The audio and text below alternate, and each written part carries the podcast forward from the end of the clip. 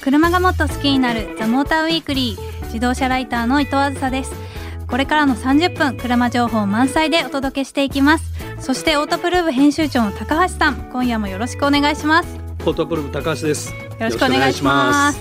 高橋さん最近海外出張多いみたいで、なかなかお会いできませんでしたねあ、海外。はいそうね。ドイツとタイとちょっと連チャンで行ってたんで、はい、。はいはい。なかなかねでももう珍道中になかなかならないんだけどそうなんですかドイツではレンタカー会社からなんかダブルインボイスでちょっと今ムカついてますけど、あらーダブル請求二はい重請求、はいはい今文句言ってる最中で、あはあそういうことた海外だとねよくあるの で、い、はいでタイはねタイ飯が結構好きなんだけどう、んうん、今回あんまり食べるチャンスがなくてあらなんかアメリカンステーキとか食べてたなんでで すかせっかくタイに行ったのにあとねなんかあの炒飯屋さんはいなんか発見しちゃって街の美味しい炒飯っていやいやいや、鯛飯食べてくだタさい。イ飯食べたいよねななぜかね炒飯ばっか食べてたそうだったんですか。私も海外行ってないんで、行ってない、はい、今度行きたいと思いますので、うんその報告ぜひさせてください。ははいいはいということで自動車ライター伊藤梓がお送りする「ザ・モーターウィークリー今夜もよろしくお願いします The Motor Weekly. 自動車ライター伊藤梓がお送りしている「ザ・モーターウィークリー今夜も車情報満載でお届けしていきます先ほど高橋さんあのドイツに行かれたということなんですけれども、うんはいそれ20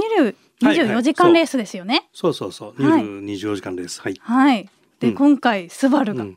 あクラス優勝クねラス優勝ということで、連覇、おめでとうございます。うん、おめでとうございますはい。で高橋さんはそちらのスバルの取材をメインにされていたというあことのいで。やニュールのレース取材なんだけど、まあ、はいスバルチームを結構重点的に見見てたんだけどねはい。でそれでですね、うんなんと今回8月3日の放送でほうそのスバルチームの辰巳監督はじめ、うん井口選手山内選手が、うんなんとこのスタジオに来てくれるということでおやりましたはいお待ちしておりますお待ちしております。なのですごい私も楽しみで、その放送が、今からもう一回ニュール24時間見ちゃおうかなっていう思ってます んこで。れね完璧なね完全優勝だったから、ねある意味ね何事も起きなかったえ、そうなんですよね。本当に完璧なレース運び。そうそうそうはい、うんまあそのこともね、うんじっくりその放送では聞かせていただきたいと思いますので、うんそうだね楽しみですはい、皆さんもぜひ楽しみにしててください。さあここでメッセージが届いてますのでご紹介していきましょう。えーラジオネームチャロおあずけさんからです。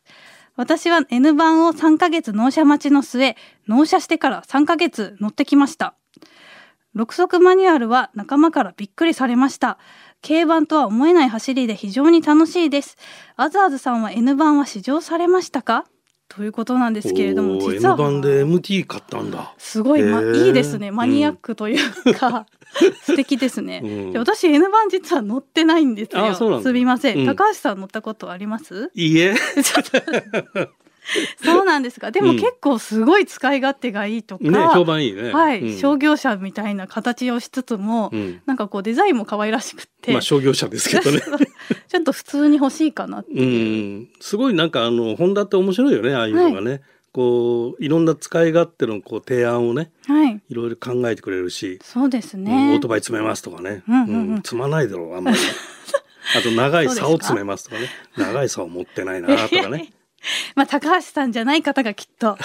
持ってたりの乗ら乗らせたりねしたいんだと思そううんだでそう,、ね。ですかちょっと N 版ね気になるんで、私もぜひ今度試乗してみようと思いますのでその際は報告します。ということでラジオネームチャロおあずけさんには番組オリジナルステッカーをプレゼントしますこれからのザモーターウィークリーでも引き続き皆さんからのメッセージをお待ちしていますメールアドレスは tm.fmyokohama.jp ザモーターの頭文字 tm に続いて .fmyokohama.jp です最近行ったドライブスポットや初めて乗った車気になる車などあと私についての質問もまだまだお待ちしておりますさあこの後はモータージャーナリスト佐藤久美さんをゲストにお迎えして話題の新車をピックアップします The Motor Weekly. 自動車ライター伊藤梓がお送りしているザ・モーターウィークリー。さあ、ここからはモータージャーナリスト佐藤久美さんをゲストにお迎えして話題の新車をピックアップします。久美さん、今日もよろしくお願いします。よよろしくお願いしまろしす。くお願いします。えー先ほど高橋さんがドイツとタイに出張ということだったんです が、はい久美さんはどこか最近海外出張に行かれてますかこの間久しぶりにはい。行ってきました。えっ、と、6月の末に、はい。アストンマーティンのあ DBS スーパーレッジェーラ・ボランテというですおねう、わ強ー。烈スーパースポーツのオープンカーを乗りうにわースペインに行ってきまし素た。い敵すぎますいいね。ねや、本当はね、うんあの、スペインすごいいい、いい気候の季スペイ節ンどのの辺はずなんですけど、はいえっとね、バルセロナからう、んうんうん。さらに車で2時間弱行った山の中。あ山のぶど中う畑の中あ。ーへシェー素リー酒畑だじゃんそう。うんうん晴らしい。でだけどね、あの、うんヨーロッパにほら熱波が来てた時あったうん暑かあ った。すごい屋根開暑けからっんねえじゃんみたい なーえた。でもね、開けたら意外と、あの、やっぱり湿度が日本より低いかーら、はい。気持ち走いっいてると、止まるとダメだけど、うん走ってる間はすごい気持ちよかったでうすね。んああ、よかったです。体調もすごいねね、崩されず。はい。よかっ元気た。に。はい。アストンに乗る女いやー、もう欲しい、欲しねい。お金があったら欲しい。うん理想の女性像ですようねん。ねすごいな羨ましいかっこいいでですすよね。かっこいいねはいうん惚れ惚れしました。素晴らしい。それでは今夜ピックアップする車についてまた3人の印象をそれぞれフリップに書いてきていただいてますので、はい発表していきましょう。うんリスナーの皆さんはどんな車なのか想像しながら聞いていてくださいね。ではまず私からいきます。はいどどん濃厚なイタリアン。濃厚なイタリアンはい。ん濃厚でした。濃い感じなのね濃い感じでした。んまあ確かに濃いかなはい。うんでは高橋さんお願いします。はいハロージョルジョ はい。 高橋さんのいつも難しいんですよね。ジョルジオさんはジョルジオ人の名前かな、うん と思います。はいはい。じゃあ久美さんお願いします。はい。ディーゼルでもスポーティー。おお、これはまさに。イタリアンでディーゼルでジョルジョはい。これはこれ結構わかりやすい。わかりやすい詳しい人ならパッとわかったかもしれませんねわかるかもしれないですねはい。では発表していきたいと思います。今夜ピックアップするのはアルファロメオ、ジュリア、ディーゼルです。ジュリアねジュリアですうねん。ではまずこのアルファロメオ、ジュリア、ディーゼルについて簡単に説明しますと、えージュリアはアルファロメオの5人乗りのセダンです。はい、スポーティーのセダンを作るために今回アルファロメオがなんとおよそ30年ぶりに後輪駆動の FR モデルを復活させたということうでん話題になりました。うんで今回は新たに2.2リッターのディーゼルターボエンジンを搭載しておりましてこれはアルファの SUV のステルビオにも搭載されているものですということで、うんまあ、先ほど久美さんディーゼルでもスポーティーとおっしゃってましたが、まあ、ジュリアになってディーゼルが乗ってもかなりスポーティーな印象だったという。そうですね。あの、はいまあ、アルファ、ね、その濃厚なイタリアンたりですけども、はい、 あの、本当アルファロミオはね、すごく、あの、キャラ的にスポーティーじゃないですか。そうですねで、一方で、なんか、ディーゼルって、あの、ね、トルクはあるけど、そんな、ほら、例えば、まあ、回転も上まで回さなかったりとか、まあ、うんあの、はい下のトルクはあるけど、みたいな感じあるけど、うんこれね、やっぱりアルファがチューニングするとこうなるんだなっていううんうんうん感じで、はいディーゼルエンジン、やっぱ止まっアイドリングの音とかは、うんやっぱディーゼルわかります、うんわかるけど走ってるとねう、んうんなのねやっぱディーゼルでも気持ちいいんだなっていうね、 2.2リッタうーんターボだけどねターボはいうんうんはい力強いよねあれね力強いですよね。うんうんはい、うんそうねうんで今回、まあ、ジュリアにはガソリンのモデルと、まあ、このディーゼルとあとクアドリフォリオっていう、まあ、かなりスポーティーなモデルがあるんですけれども、もうこちらの走りとか違いは皆さんどう感じられましたでしょうか久美さんいかがですかこれはもう別物ですよね。別ボ物アドレブリオ はそうね。なんですよね。うんもうこれのちょっと本当にもうなスポーツセダンうんのもうとんがりうんとんがり世代とんがりセダン。わかりづらいまあこのねアルファロメオジュリアって、はいい、わゆる D セグメントそうですね。 D セグメントサイズの、まあ、プレミアムモデルはい。でまあライバルだから BMW で言えば3シリーズとか、うんうんメルセデスの C クラスとそうだねか、アウディの A4 とか、はいあの回のサイズのセダンで、まあ、一番でもスポーティーでまとまってるかなジュリアそうがですよねの中ではうんう。んやっ ぱまあそのドイツと比べてもそうだしなんか日本だとやっぱ D セグのセダンっていうと、もうちょっとこう落ち着いた大人な感そうだよねじが多いじゃないですかそ,、うんうん んな中でねこのスポーツをガンって前面に出した、ん とんがりセダンっていうのはねハロージョルジうんジョルジオさん。ア、ね、はこいれあのジョルジオってはい。プラットフォームの名前なんだけどね。 それでハロージジョルョジオさんルジオ。そうはい。でこれあのジョルジオ、まあ、あの名前のね由来が正確に伝わってきてないんだけど、はい。まあ、あの FCA から出してるねフィアット・クライスラー・オートモーティブはい。のあの合併にこう尽力したはい。セルジオ・マルキオーネさんマルキオーネさんマがルキオさん。セルジオはい。なんだけど、まあ、それをインスパイアしてるのかなっていう説うんうがん一番大きいジョルジオ。うーん。っていうプラットフォーム名で、まあ、なこるほどれ先行発売されてるステルビオも同じプラットフォーム使ってて、うんそうですね。なんかこの辺のラインナップが、えー今後どんどん出てくると。でこのアルファロメオってだから、まあ、しばらく日本のマーケットであんま元気なかったんだけどそうですよね。うんうん。あのこう再建し始めたでしょはい。ねなんか164 64とか。とかでバーンとこう、うんうんすごくこうメジャーになったじゃないですか。うん最近ちょっと影潜めてたんだけど、うんでもさっき説明にあったけど何がすごいって30年ぶりうにんこのご時世にそのね、うんやっぱり走りのいい車作りたいって言って、うんさあの FR のプラプラットフォームから、そうですそうだよね。うん何から何まで全部新規うってん作るっていうのが、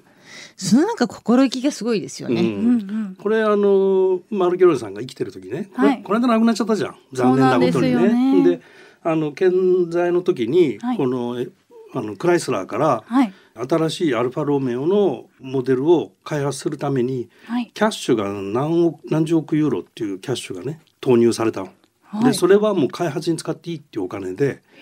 でそれがアルファロメオはまあ全モデル8モデル出るらしいんだけど、はい今まだ2モデルしか出てなくて、なるほど。それがステルビオとこのジュリアジのこの2台だけなんでまだまだ6台出てくるとこの先。ええ。で、はいこのエンジンとかね、はいえープラットフォームとかはフィアットとは共有しないっつってんのアルファロメオ専用のエンジン開発なんだってクライスラーとも共有しないんだってええ。だから相当こう尖ったねプレミアム感のあるう専用スポーツカーちょっと言い過ぎだけどね、うんまあでスもポーね、ティーセダンそうですね。うんうんっていうのがこのシリーズになってきてると。ええでそこまでもう腹決めてやってるからそのアルファのやっぱりそのキャラクターっていうのもより明確そうだにねなるんでしょううねん共有しない乗り味が全そうですね然ドイツ車と違うでしょ違いますよね、ううんんすごいわかりやすいですよね、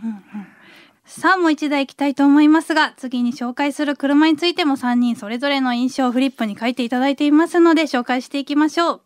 フリップのフリップのご用意は大丈夫でしょうかはい、神々さんどうぞ。ではまず私からいきますどどん軽自動車とは思えないなんだそれ。 直球だな。っ 直球でいきましたてことは軽自動車ですね。ってことですねはい。はいでは高橋さんお願いします軽だってインテリジェントモビリティ。あー直球だ。 全員直球なんでしょうかこれインテリジェントモビリティがどこのメーカーさんの言葉か分かればね、はいもう分かったと思いますけどはいでは久美さんお願いしますはい積極的に選びたくなる経過おあー軽カーというのは軽自動車ということですね、はいまあ、皆さん結構これはあー。分かりやすかアったルファかベなットで K って書かないとね俺軽いって書いちゃったもんな軽 私も軽い方の軽ですはい皆さんなんだか分かったでしょうか、えー今夜ピックアップするのは、えー日産デイズです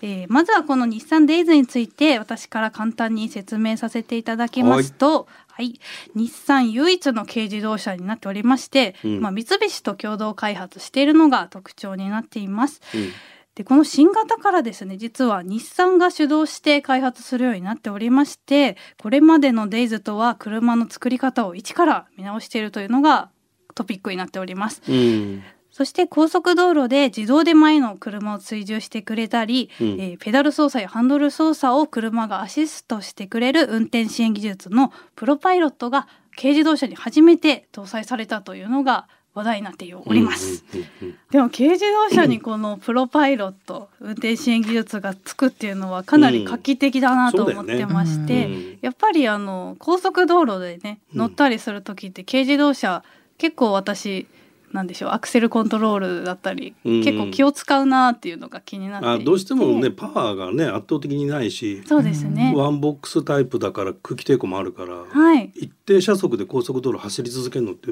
めんどくさいもんね。うんうん めんどく さい。 めんどあの大きくアクセル操作しないとそうですよね。ねだからパワーある車、パワーっていうかトルクある車だとちょっとねう、んちょっとこうできるけどねペダうんル操作するだけでコントロールできるけど、やっぱ軽とかだとそこまでパワーないから、失速しちゃうもんね。うん。で、失速すると思いっきりアクセル踏み込んでみたいな話になりますよね。うんそういう意味で私そのプロパイロット全然こう否定的ではないんですけども、うんそのちょっと思ったのはやっぱりこう、特にあの NA とかでパワーとかトルクがないとはい。前の車に追従したりとかってんで、うんうんある程度一定の速度で流れてる時はいいんだけどちょっとこう、例えば渋滞というかねはい。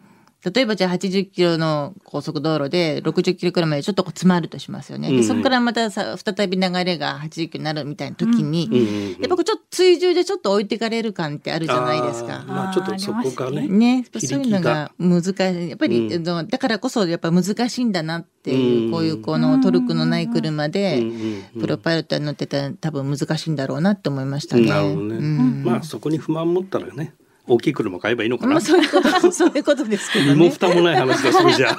あ。でもまあプロパイロット、はい、うんなくても、まあ、うん運転してみても、結構すごくいい車なんじゃないいやかでもこのと。車本当すごいよね。はい、うん私もちょっとこうれん軽自動車、うん枠を超えちゃってるなっていうのを感じてて、うんうんやっぱ久美さんも運転してみていかがでしたか私ね、実は、あの、運転してもあれですけど、あの、内装、うんはい内装の質感がね、一番感感動した。えーおお。かなり上質な、うん、やっぱり感はじでした例えばダウンサイジングとかってよく、ねもうそのはい子供を手離れしたりとかなんだかんだでもうダウンサイジングしてちっちゃい車がいいってなった時にやっぱり一回大きい車乗っててし下のクラスに行く時ってやっぱりこう質感がねうん一番ネックになると思うんですよ。そうだよそうでねすねどうしても何安っぽくなっちゃうと嫌そうだしね。なうんなんだかんだ言ってもはいやっぱりね、そのこう縦じゃないっていう車も言っている車もあるけどでもやっぱりそういうのって否めないところがあって、うんそういう意味で私デイズ乗った時うに、んあなんかすごいうんそうかといって本当に高級車みたいな本買いわしばし使ってるわけじゃないんですよ、うんないんだけどだからすごくそこうまくバランスとって、うんうんこうデザインと雰囲気とその質感とうまくまとめてるなと思いましたこね。れいくらするんだっけ高くないいやよねたそれで。高いよ。高いんだって。 うん、あの本当にね、うんあのオプションパシパシつけていくと高いまああにで結も構なりには高い120万くらいから160万あくらいですーかでも200万は超えてないもんねそうですね今軽自動車200万超えちゃうもんね。まあ簡単にね、うんいろいろつけていったりすると高くなってしまうかなと思うんですけれども、うんうんなるほど。はういんで今回この「Days」には自然吸気のモデルとうんハイブリッドのモデルと、そのハイブリッドにターボがついたうんうんモデルがあるんですけれども、皆さんちょっとお気に入りのグレードなどありましたでしょうか久美さんいかがです私かはやっぱそのターボハイブリッド付きのターボがうんうんうんいいなでしたか、はい、まあはい一番ハイパフォーマンスだもんね。そうですね、うんうんううんん、高橋さんいかがですもうね意外と NA のうん何でもない FF 四駆とかもつけず、 つけず何でもない FF がまあこれ1台しかないとなると結構厳しいかなと思うんだけどうん、お姉ちゃんの通勤車とかお姉ちゃん ねあの会社行く時にはい、うんこれ1台でいいんじゃないのって感じはするよね。ううんんうん確かにいろいろ使い勝手は良さあそうでのすよ遠くね行く時はお父さんの車使えばみたいなね。なるほどね。遠く行く時プロパイロット使わないんですかあ遠く行く時プロパイロットそうだ ね遠く行ったなそういえばプロパイロットで。そうですよ だからそう考えると、うんはいいやなんで私はそのターボハイブリッドを選んだかっていうと、はいプロパイロットもついてるしあとその裏、シャーシーとか乗り心地もいいじゃないですか、うんだから遠くに行く気になれるんですよ、あーなるほどそこそこなるそほうどですね、これ一番いいのはねはいターボとハイブリッドです。断言しちゃいましたねあれ意見変えちゃったんですか高橋さんそう、はい遠く行きたくなるから。 そうですね私もターボハイブリッドターボハイブリッド。でかなとじゃあ三人意見一致したってことでいいんじゃないですか、ね。おすすめはターボのハイブリッドということ ではいということで今夜はアルファロメオジュリアディーゼルと日産デイズをピックアップしましたモータージャーナリスト佐藤久美さんありがとうございましたありがとうございました自動車ライター伊藤あずさがお送りしてきました「ザ・モーター・ウィークリー」エンディングのお時間となりました今夜はアルファロメオジュリア・ディーゼルと日産デイズをピックアップしてお届けしましたが高橋さん最後の最後でデイズの感想をひっくり返しましたよね。適当すぎるよね。ねハイブリッドと NA ええねねどっちもいいねみたいどっちもいいよね。なそのぐらいね軽自動車がこんな進化するとは思っナイてなかスったフォロのでー。ありがとうござい ます。ね、なので、うんユーザーの方たちもどちらを乗るかこ好きな本を選んでくだう、さい。ね、ぜひ自分で体感して 好きな方を選んでもらえたら、いいま加減だなあ。あ、そういうのが高橋さんのいいところです。あ、そうですか。ははいい、手のひら返し高橋 です。はい。ではザモーターウィークリーでは皆さんからのメッセージをお待ちしています。最近行ったドライブスポット、初めて乗った車、気になる車など募集しています。メールアドレスは tm アットマーク fm 横浜ドット jp、ザモーターの頭文字 tm に続いてアットマーク fm 横浜ドット jp です。メッセージを採用させていただいた方にはザモーターウィークリーオリジナルステッカーをプレゼントします。そしてツイッターでも今夜の感想をお待ちしています。えー私もツイッターやってるのでぜひ私の方もフォローしてください。えーハッシュタグモーターウィークリー847でつぶやいてもらえれば私たち見れますのでぜひつぶやいてくださいね。ということでお相手はフォートプルーム高橋明でした。自動車ライターの伊藤梓でした。来週もこの時間にお会いしましょう。